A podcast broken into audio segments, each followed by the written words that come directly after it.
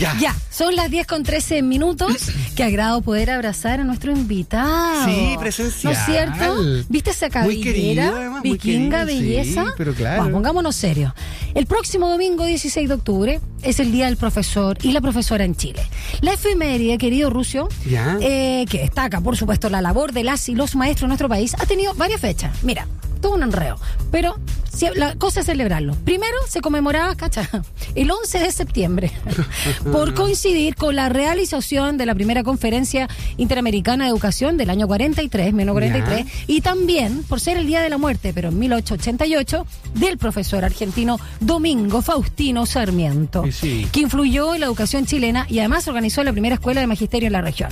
Luego, en 1974, se cambió el Día del Profesor y la Profesora para el 10 de diciembre. Ya. Que, el año 45, la poeta y profesora Gabriela Mistral recibió el Premio Nobel de Literatura. Mistral- Cáchate la vuelta. Gabriela Mistral, que enseñó en el Liceo de Niñas de Punta Arenas. Eh, ah, te encanta ah. esa edad. Finalmente, en 1977 se estableció la celebración para el 16 de octubre, porque ese día, ¿Mm? el 74, se fundó el Colegio de Profesores de Chile y porque a finales de diciembre era una pésima fecha por el cierre del año académico. Sí, en cinta con y corbata, quisimos tomar como excusa esta efeméride que algunos celebran hoy, otros el lunes, otros el domingo, tal, que celebran, para ahondar en los desafíos del magisterio en nuestro país a la luz del actual escenario postpandémico, de la continuidad del proceso constituyente, del programa del gobierno liderado por jóvenes ex dirigentes estudiantiles, entre otros temas locales, la GEC también, la jornada escolar completa. Claro que vimos ayer. Mucho más junto a Mario Sobarzo, licenciado en educación, doctor en filosofía moral y política y académico del departamento de eh, filosofía aquí en la USACH. Profesor, ¿cómo está? Buen día. Buen día, ¿cómo están? Un Hola, gusto Mario. poder compartir nuevamente con ustedes, verlos en directo, verlas en directo, ¿No es el cierto? poder darnos, vernos con rostro, abrazarnos, ¿no? Eso, Qué, qué bonito que es eso. Me encantó. Mario, eh, perdona, te iba a decir, Mario, sé que eres profesor y además doctor, eres un seco, pero te tengo tanto cariño y tanta cercanía que te, te voy a decir, Mario, si me permite. Por supuesto. Muchas gracias. A ver, tantas cosas porque la verdad queremos reflexionar contigo y o queremos que tú también nos ayudes, ¿no? A mirar esto con otro prisma, porque mira, bueno, claramente esto se ha hablado mucho durante la pandemia nos vimos obligados ciertamente a usar nuevas tecnologías, teniendo que adaptarnos claramente a estos nuevos formatos. Y en la educación, considerando incluso las brechas, ¿no? de acceso, quiero saber si a tu juicio, con lo que ha pasado, a lo mejor falta tiempo, ¿se pudo actualizar el proceso de enseñanza en sí mismo esta nueva forma o más bien se hizo haciendo lo mismo pero con otro pizarrón? Ah, Es una pregunta súper compleja porque además hay que pensarlo en términos eh, nacionales e internacionales. Mm. Hoy día uno de los grandes desafíos en términos del- de, la, de lo que ha señalado la UNESCO y lo que ha señalado la ONU es que eh, tenemos un problema gravísimo en términos de formaciones de profesores. Tenemos 69 millones de profesores que faltan en el sistema mundial para poder cubrir las horas para la enseñanza básica y que se puedan cumplir los objetivos de desarrollo sustentable del 2030. O sea, estamos en una situación en la cual la pedagogía está viviendo una crisis bastante importante. Eso es un primer elemento que hay que tener en cuenta, con lo cual, por supuesto, se dificulta muchísimo el tema de que la tecnología pueda ingresar a las salas de clase. Lo que sabemos hoy día es que en Latinoamérica estuvo muy diferenciada la situación de la incorporación de la tecnología, lo que fue el aporte, el apoyo y el aporte que pudieron hacer. La mayoría de los docentes lo hicieron desde su propia experiencia, no hubo grandes apoyos desde la institucionalidad. Se sacaron algunos documentos, pero por ejemplo, yo puedo dar cuenta de que en el caso de filosofía, que es una de las asignaturas que era obligatoria, no quedó dentro de la incorporación de eh, lo que era la, mm, eh, la, la, la la, el- la síntesis ¿no? de lo que había que enseñar. Sí. y por otra parte eh, cuando es que se dieron cuenta que no había quedado nosotros hicimos una propuesta que iba un poco distinto a lo que se había hecho en otros lugares que se hablaba de la didáctica de la proximidad. Nosotros hablábamos más bien de que era un momento para problematizar desde la propia realidad de los estudiantes de las estudiantes. Y eh, bueno eso eh, mostró no que hay brechas importantes en términos por supuesto económicos que ya lo sabíamos hace mucho tiempo. Segundo lugar respecto del campo y la ciudad que también es otra temática muy relevante. Y tercero respecto de lo que son las regiones versus lo que es Santiago donde es que es muy característico por ejemplo que en este Ministerio de Educación el actual no sabían que en Coyhaique y en la y en Chiloé eh, en la son la zona de Chiloé hacia el sur en las vacaciones de invierno ellos tienen una semana más por ejemplo. Ellos no lo tenían en consideración y lo cual muestra el grado de metropolitanización no que tenemos respecto del tema educativo en nuestro país.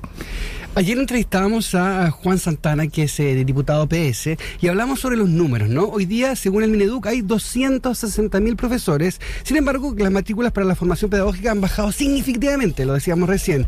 ¿Por qué se da esta situación donde eh, ser profesor y, o ser profesora en Chile no traspasa el antiguo eh, prestigio social que tenía, ¿no? Claro. Tú eres, claro, siempre abogado, profesor, eh, doctor. Hoy día como que no, no- no existe esa, esa sensación, quizás no, no, está... el- el- O la valoración real, Claro. concreta, de que tengan buenas condiciones, no solo por, eh, digamos, eh, la- el sueldo, la renta, sino que realmente se les considera, imagínate cuánto tiempo pasó para empezar a pensar en pagar la deuda histórica.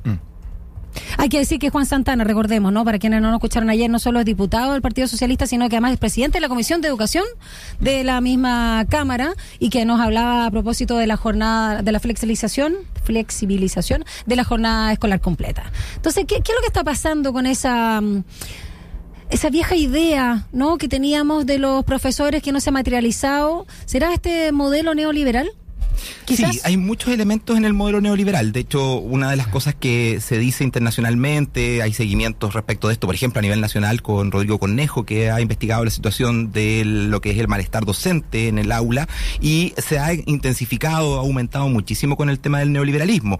Eh, justamente porque el neoliberalismo tiende a darle énfasis al desarrollo individual del docente, además porque tiende a generar Mm. eh, una preocupación específica por lo que son los resultados, más que por los procesos, además porque tiende a considerar justamente los resultados con nivel de alto impacto, con lo cual genera eh, elementos muy negativos. Por ejemplo, las evaluaciones docentes tienen un impacto directo en lo que es la, Sí. el, el- el- el ingreso de los docentes o lo que puede significar su salida de la escuela, etcétera. Entonces, esa cuestión de eh, plantearlo en términos individuales, de sacarlo del elemento sistémico, lo que es la formación docente y lo que es la, la acción de la docencia, por supuesto que perjudica en términos de el, el querer ser parte de la pedagogía. Pero hay otros elementos porque no solamente nos afecta a nosotros, que somos el país quizás eh, más avanzado en temas de políticas neoliberales en educación en el mundo, no hay otro país comparable con nosotros, ni siquiera Estados Unidos, ni donde es que nacieron las teorías neoliberales, tampoco. Claro. Eh, el más avanzado somos nosotros, pero en otros países donde es que no se ha aplicado políticas neoliberales, se viven eh, crisis también semejantes, crisis parecidas, eh, y que tienen que ver con varias razones. Bueno, una de las, una de las cuestiones que se ha desarrollado ya de hace mucho tiempo es la crisis que afecta a la autoridad, que no es una crisis solamente de la docencia, es una crisis que afecta a la policía, es una crisis que afecta a la política, la etcétera, política, claro. donde vemos unas autoridades que han perdido justamente la, el, re- la- la- el respeto de la sociedad, que han tendido justamente a verse como autoridades ajenas. Eso también tiene que ver con eh, la falta de democratización, y eso es un proceso nuestro chileno, no solamente eh, en otros países. En el caso chileno ha habido una, el desarrollo de políticas educativas, pero que no han democratizado la escuela. Los consejos escolares son solamente consultivos. Si algún director decide que los consejos escolares puedan tener elementos resolutivos y hacerlos participar de las decisiones, real. es una decisión personal del director, no es una cuestión o del municipio,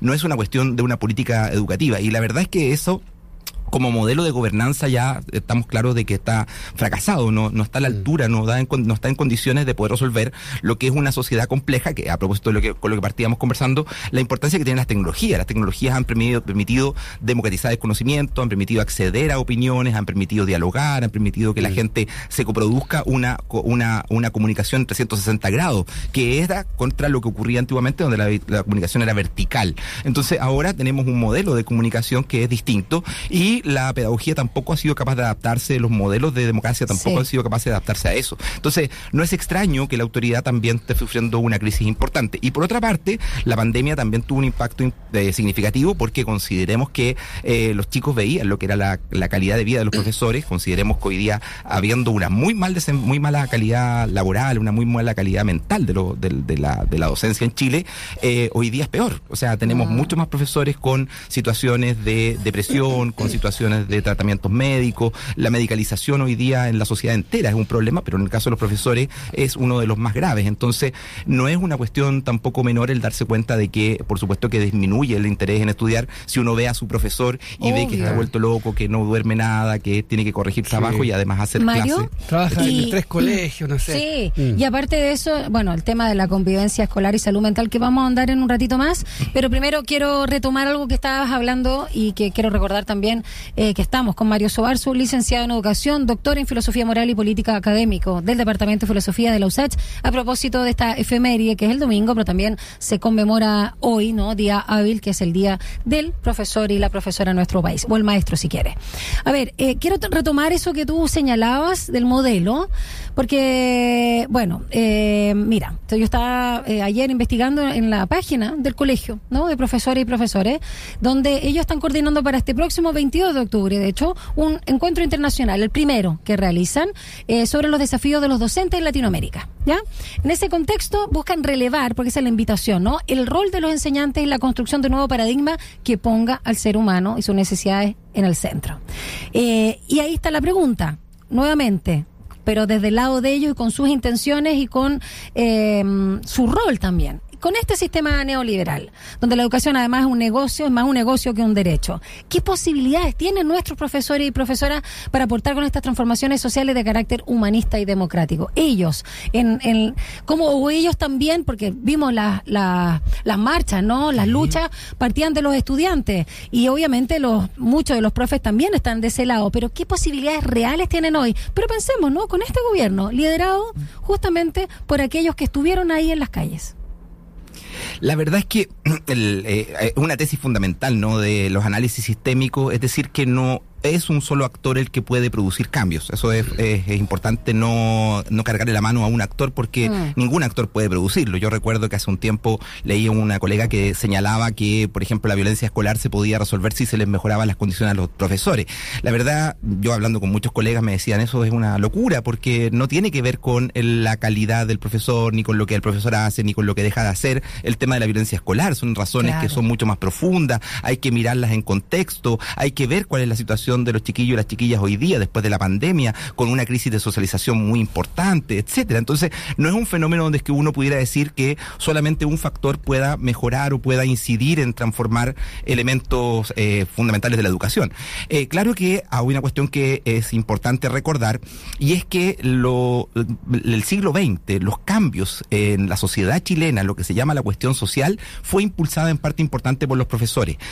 Posteriormente entraron los estudiantes, efectivamente, mm. con la Federación de Estudiantes de la Universidad de Chile, que es la primera federación nacional que tiene un, eh, un país en Latinoamérica. Entraron eh, lo que fueron la, los las Ateneos, etcétera, organizados por estudiantes universitarios, las universidades populares, cuando 18, y empieza justamente un proceso de empoderamiento de los estudiantes y de los profesores con respecto al tema educativo. Pero, y en Chile es un paradigma latinoamericano. Recordemos que el propio José Carlos Mariátegui, cuando escribe con respecto a la reforma educativa en Chile, reconoce que los docentes chilenos son los más avanzados en Latinoamérica en términos de la conciencia y de la capacidad de construir politización de sus estudiantes. Estamos hablando de una época en que existen las escuelas consolidadas aquí en Chile y que son o, escuelas que intentan llevar un currículum científico, un currículum de la realidad de los estudiantes y las estudiantes. Bueno, eso hoy día no está, ¿no? Eso, eso no aparece ese fenómeno, porque estamos en una sociedad tremendamente despolitizada, estamos en una sociedad donde es que el, el elemento de la organización, la colectividad es difícil de eh, producir. Y eso es muy notorio en el colegio de profesores, que eh, mm. fundamentalmente está dirigido a la gente más eh, mayor dentro del, del, gremio docente. La mayoría de los profesores que están dentro del colegio de profesores son profesores del sistema municipal, del sistema público, y ese sistema público, la verdad es que no representa más del 40%. Entonces, es una llegada muy muy poco lo que tiene hoy día, muy distinto a lo que era, por ejemplo, el año Subrepresentado de alguna forma. ¿Ah? ¿Subrepresentado?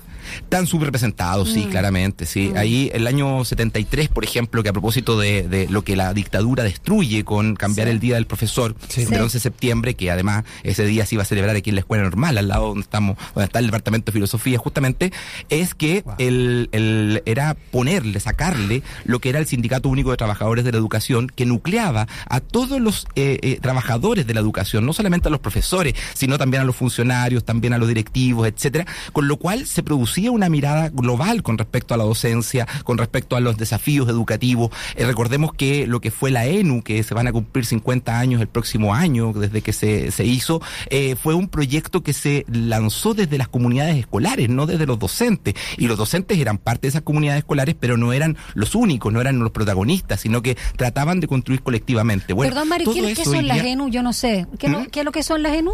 La ENU es la Escuela Nacional Unificada. Ah, perfecto. Fue un proyecto del gobierno de la Unidad popular para producir una unidad entre lo que es la educación eh, técnica y lo que es la educación científico-humanista, que ha sido un quiebre de nuestro sistema educativo desde el siglo XVIII, ¿no? Cuando es que se crea el sistema educativo, se deja y se decide que los estudiantes más populares no van a tener acceso justamente a una educación integral, sino que van a tener acceso a una educación mucho más específica dirigida al trabajo. En cambio, el estudiante de élite, el colegio particular pagado en particular, es el que va a poder acceder a la universidad a la profesionalización. Bueno, ese problema la Unidad Popular intenta resolverlo creando esta escuela nacional unificada que tenía muchos otros componentes, la democratización también de la escuela, em, el empoderamiento de los estudiantes, la creación de las escuelas como eh, proyectos autogestionarios que enseñaran a los estudiantes a construir eh, ah. identidad, etcétera. Bueno, todos esos elementos eh, son desbancados del año 73 y el mejor símbolo de esto no es que seguimos celebrando el, el, el Día del Profesor, el día que nos dejó puesto la dictadura y que han pasado más de 32 años desde que se acabó la dictadura y mm. todavía estamos ahí. Sí, profesor, hablando ya, entendemos más o menos el panorama en Chile, pero fuera de Chile, ¿hay algún lugar o algún modelo que uno dijese como, oye, si esto después es replicable, no sé, afuera, en otro país donde el profesor sea bien, bien pagado, sea bien remunerado, sea valorado, donde la gente quiera Una ser figura de autoridad moral ¿Existen otros modelos en otros países? Mire, eh, eh, la pregunta eh, me, parece muy buena porque generalmente tendemos a creer y buscar eso, ¿no? Así como el modelo finlandés, el modelo de, no sé, de Israel, etcétera pero los modelos son modelos, ¿no? Y no son aplicables. Yo creo que una de las cuestiones más interesantes de la didactología, que fue, ha sido lo último que entró, antes estuvieron la, estuvo la, el currículum, hay como modas, ¿no? En la educación. Ahora estamos con la didactología, o sea, con que las didácticas van a solucionar el problema. La verdad es que no hay ninguna, ningún modelo que vaya a ser aplicable a priori.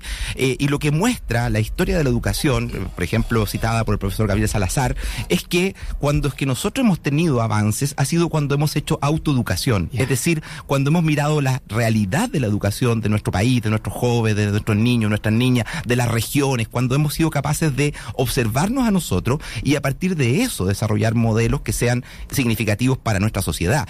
El importar modelos no sirve de nada porque las sociedades son distintas, porque mm. los tipos de organización social son distintas, porque los valores sociales son distintos. Entonces, los modelos no van a funcionar. Por ejemplo, el modelo finlandés, inspirado justamente en una sociedad tremendamente laicizada, con elementos de una pequeña población tremendamente rica, y donde es que el profesor puede ser empoderado y puede ser profesionalizado, se le permite tomar decisiones respecto de cómo enseñar, qué es lo que hay que enseñar primero, qué es lo que hay que enseñar después, muy distinto al modelo nuestro que es un modelo muy prescriptivista, ¿no? Donde el currículum tiene que aplicarse y se evalúa externamente con el CIMSE, con la, la, la prueba de, ¿cómo se llama?, de salida de la universidad, etcétera, que además ha cambiado tantas veces de nombre que ya a esta altura le cuesta ¿no? Si PAES, PDS, el otro año pasado, la PSU, etcétera, ¿no? Eh, entonces, eh, ese, ese tema, ese problema de fondo es justamente que el sistema educativo está muy atrapado dentro de eso. Bueno, nosotros podríamos darle autonomía a los profesores, no sabemos porque no se ha hecho nunca. Hasta el día de hoy los profesores se los forma para pasar el currículum, se les eh, pide que reproduzcan un currículum y no se les enfatiza en el tema de la profesionalización y la capacidad de actuar eh, personalmente, colectivamente, de producir proyectos para sus propias escuelas, de evaluar lo que son los proyectos en relación a las necesidades sociales que tiene la escuela, porque las escuelas están situadas en una realidad, en un barrio, están situadas en una población, tienen un vínculo con ciertos sujetos, con ciertos niños, niñas. Yo creo, Mario, perdón que te interrumpa, una percepción, que este sistema neoliberal tiene terror de que las y los profesores sean agentes de cambio. Ese es el gran miedo que tienen. Entonces, eh, quieren que sea un eh, empleado ¿ah? más, ¿no? Por un sueldo. Brevemente, porque quiero aprovechar que tú sabes tanto y que tienes además eh, mucho manejo también de la historia. Y a propósito de lo que tú decías, ¿no? Con todos estos cambios de fecha, el actual, el 16 de octubre, justamente se instauró por la muerte del expresidente de Argentina, educador, escritor, periodista, político, y tantas cosas más, que es Domingo Faustino Sarmiento. ¿Nos puedes contar un poco, porque desconozco la influencia que tuvo eh, su mirada de la educación en Chile para que se le reconociera además alguien de los Andes acá y, si esa, mm, em, ese paradigma de la educación sigue permanente y tiene que ver finalmente con eh, la dictadura? Él falleció en 1888, es de esa época, del siglo XIX, y esto fue instaurado, como tú bien decías, en dictadura el 74. Claro, lo que ocurre es que, bueno, hay que recordar que los, los días los días del profesor, el día del trabajador, el día de la mujer, movilizaciones, ¿no? Siempre han sido luchas, defensas de los organizaciones, de, la, de los sujetos movilizados por defender eh, la identidad. Eh, el caso del Día del Trabajador, bueno, sabemos que fue una masacre de tres trabajadores en, en forma inaceptable. Después el de la Día, Día de las Mujeres, eh, también es otro, otro crimen, ¿no? Contra las mujeres que fueron encerradas en una, en una empresa y siguieron, hubo un incendio. Bueno, en el caso del Día del Profesor, eh, la discusión se instala desde el mismo punto de vista, en el sentido de que es parte de eh, la construcción de lo que es la primera reforma educativa importante en Chile, que es la de 1925. ¿Y qué había sucedido antes, en 1842?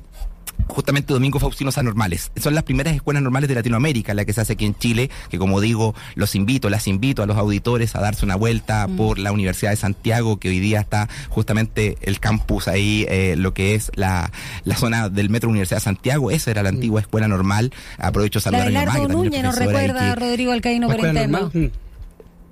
¿Cómo? Abelardo Núñez. Abelardo Núñez, exactamente. Sí, mi mamá estudió ahí también. Yo trabajo ahí ahora, así que siempre que pasamos los dos nos sentimos muy identificados. Mm. Bueno, eh, ¿qué ocurrió?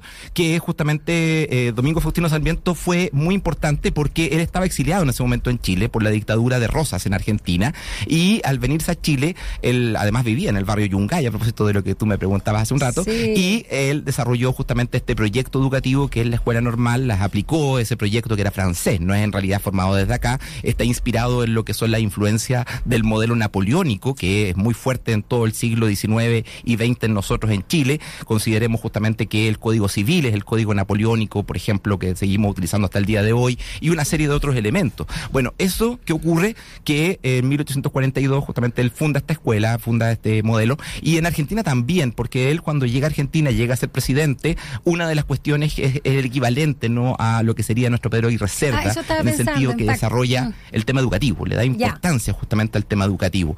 Y eso es lo que en el fondo mm. está tratando de, de, de unificar estos dos, estos dos países, una, una amistad no entre Chile y Argentina. Ahora, eh, si me pregunta a mí, yo creo que debiéramos ya tener una mirada mucho más nacional. Yo creo, siempre he propuesto, creo que el mejor día para celebrar no es el día del premio Nobel de Gabriel Mistral, sino que es el nacimiento de Gabriel Mistral. Ah, porque Gabriel Mistral nace en abril que es un muy buen mes para los docentes, para los colegios, porque están recién empezando el año, todavía no está tan pesado, y porque además tenemos que valorizar esta mujer, ¿no? Que nos dio el premio Nobel, la primer premio, eh, mujer, la primera mujer latinoamericana que ganó un premio Nobel de, literatura. Me encanta. Y, además, ¿quién es Gabriel Mistral? ¿no? Sabemos que ella fue, a propósito de lo que decía el colega, eh, fue eh, además perseguida por ser docente y por querer aplicar los principios de la escuela nueva, que era una escuela muy revolucionaria que existía justamente en los inicios del siglo XX y que eh, tenía énfasis en la mirada no adultocéntrica, no centrada en la concepción del adulto, del aprendizaje, sino mirando desde los jóvenes, mirando desde los niños. La idea justamente de que mm. las infancias son las que tienen que ser protagonistas de los procesos educativos.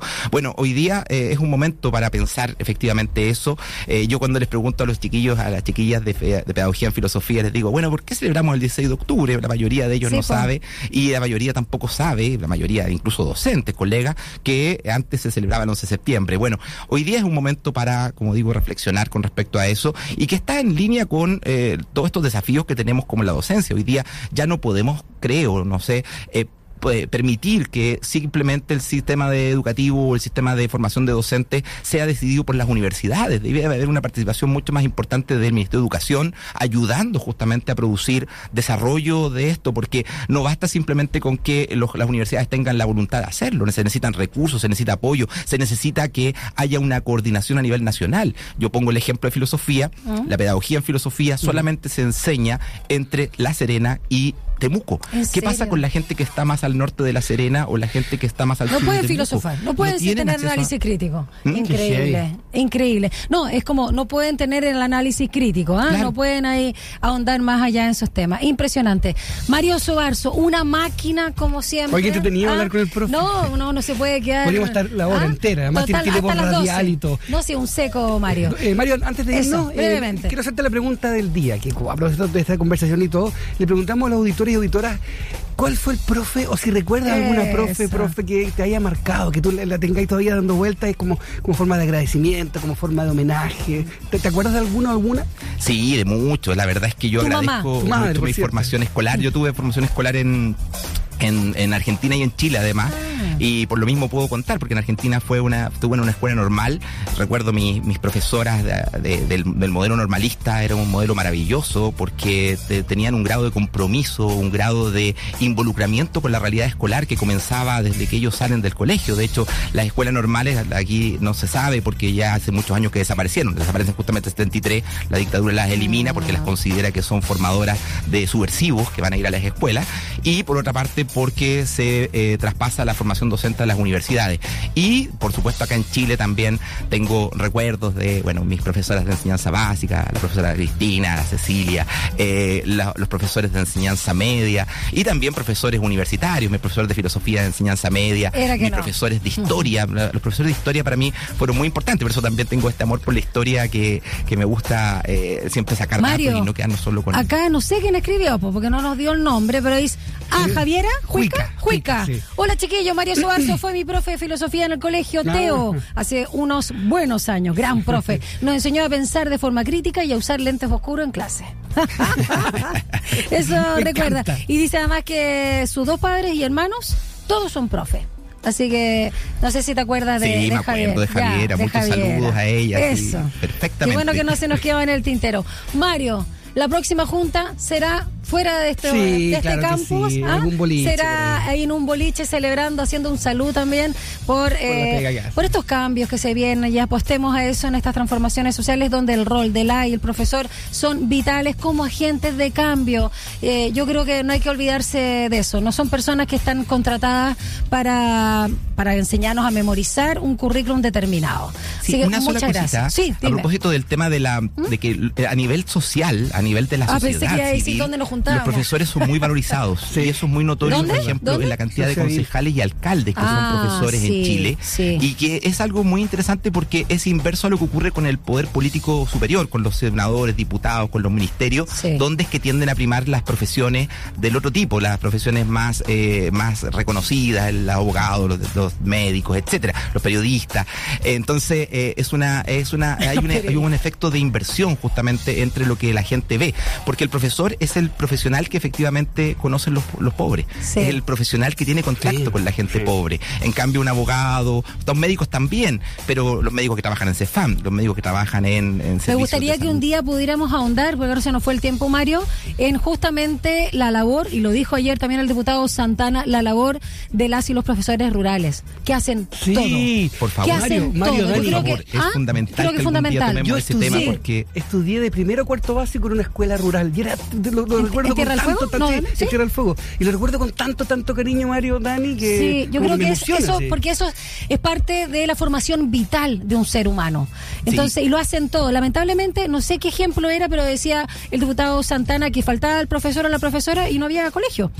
Dependía todo de ella, con muy, o él, con muy pocos recursos. Ya, nos están haciendo así porque nos pasamos, Mario. Qué bueno, ¿Ah? qué bueno que vayamos a tocar ese tema ¿Ya? porque Agendamos después. Infante me ha dicho no se olviden de la educación Por supuesto, agendamos el boliche y agendamos también, por supuesto, eso. la entrevista en cuanto a la docencia rural, que es finalmente hacer patria, pero no deberían tener tanto esfuerzo. Un abrazo grande, Mario Muchas Sobarzo. gracias. Gracias por habernos Gracias acompañado nuevamente. Chao.